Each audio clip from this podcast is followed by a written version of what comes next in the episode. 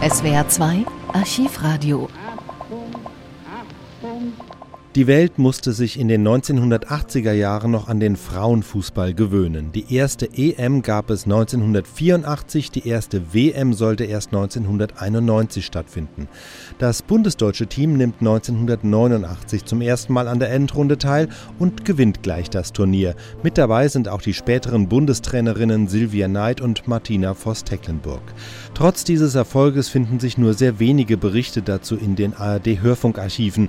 Das zeigt den niedrigen niedrigen Stellenwert, den der Damenfußball, wie er hieß, damals hatte. Die EM findet in der Bundesrepublik statt, das Finale am 2. Juli, einem Sonntagvormittag in Osnabrück. Immerhin wird es im Fernsehen übertragen. Wir hören zunächst eine kurze Zusammenfassung nach dem gewonnenen Finale, anschließend einen Hintergrundbericht von WDR-Sportreporter Alexander Bleik über die Situation des Damenfußballs. Die deutsche Damenfußballnationalmannschaft hat mit dem ersten Erreichen einer Endrunde einer Europameisterschaft gleich das kleine Wunder vollbracht. Vor 22.000 begeisterten Zuschauern im ausverkauften Stadion an der Bremer Brücke in Osnabrück wurde der Titelverteidiger Norwegen mit 4 zu 1 entthront. Zwei Tore von Ursula Lohn aus Brauweiler vor der Halbzeit, ein Treffer von Heidi Mohr gleich nach dem Wechsel brachten das schnelle 3 zu 0 und damit sicherlich schon die Vorentscheidung. Im zweiten Durchgang mühte sich Norwegen zwar um eine Resultat Resultatsverbesserung. Die gelang auch in der 54. Minute, aber das 4 zu 1, sieben Minuten vor dem Abpfiff, machte für die deutsche Mannschaft alles klar. Riesenjubel nach dem Schlusspfiff bei der Überreichung der Siegertrophäe, dem größten Erfolg in der jungen Geschichte des Damenfußballs in der Bundesrepublik. 1955 noch hatte der DFB offiziell Damenfußball verboten, erst 1970 sanktioniert. Jetzt, 19 Jahre später, haben die Damen erstmals eine Trophäe in die Bundesrepublik League geholt. Reich werden die DFB-Spielerinnen jedoch nicht. Ihre Siegprämie ist ein Kaffeeservice. Noch am selben Tag beleuchtet WDR-Sportreporter Alexander Bleik in einer Analyse die Situation des Frauenfußballs damals. Eine einzige Woche hat alles verändert. Sieben Jahre lang seit ihrem ersten Länderspiel hat kaum jemand Notiz genommen von den kickenden Damen. Allenfalls am Stammtisch fiel die eine oder andere spöttische Bemerkung. Jetzt sind sie Europameister mit einem 4 zu 1 Erfolg über Titelverteidiger Norwegen und plötzlich kennt sie jeder Fußballfan. Die Marion Isbert, Silvia Neid oder Ursula Lohn. Und dabei haben sie nur das gemacht, was sie schon immer taten. Gut Fußball spielen.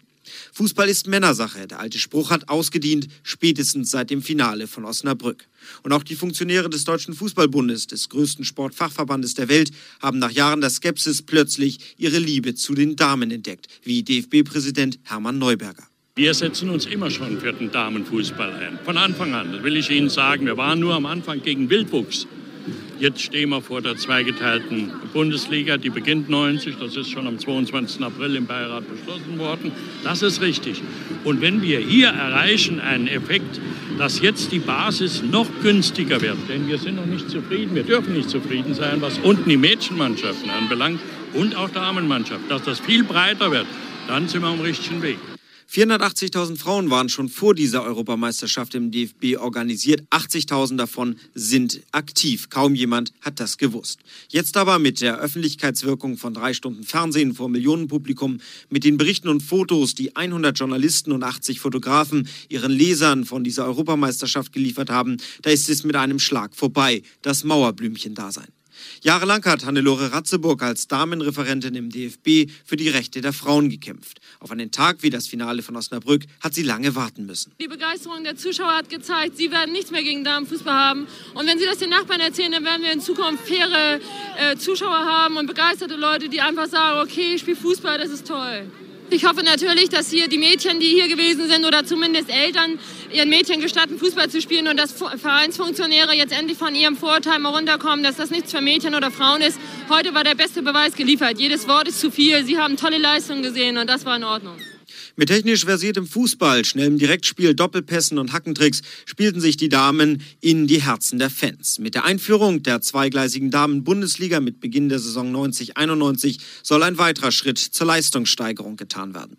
Ganz Eilige denken bereits über Profibedingungen bei den Damen nach. Doch selbst die Spielerinnen wie Angelika Fehrmann, die Schützin des vierten deutschen Treffers im Endspiel gegen Norwegen, ist das zurzeit noch nicht ganz geheuer. Ich arbeite ganz gern nebenher noch acht Stunden und als Hobby gefällt es mir schon, aber als Profi kann ich mir das also nur schwer vorstellen. In Italien, Schweden oder Norwegen laufen bereits Versuche eines Halbprofitums mit 10 bis 12 Mal Training pro Woche und bezahlter Freistellung vom Dienst. Das ist in der Bundesrepublik noch Utopie, auch wenn für die Zukunft Sponsoren gesucht werden, um einen Ausverkauf der besten Spielerinnen, zum Beispiel nach Italien, zu verhindern. Auch die erste Weltmeisterschaft, die 1991 in China stattfinden soll, wird zur weltweiten Verbesserung des Niveaus und höheren Anforderungen führen. Bundestrainer Gero Bisans sieht die vordringlichen Aufgaben jedoch erst einmal an der Basis, vor allem in der Schule. Die Mädchen müssten äh, genauso Gelegenheit bekommen wie die Jungen, Fußball zu spielen. Ich weiß, dass sie es gerne tun, aber dass vielfach äh, Lehrer äh, nicht entsprechend ausgebildet sind oder kein Faible für Fußball haben. Ich würde mir allgemein wünschen, dass sich sehr gute Trainer im Damenbereich engagieren. Das ist, glaube ich, erste Voraussetzung, wenn der Mädchen- und Damenfußball vorankommen will. Und ähm, das, da mangelt es häufig noch.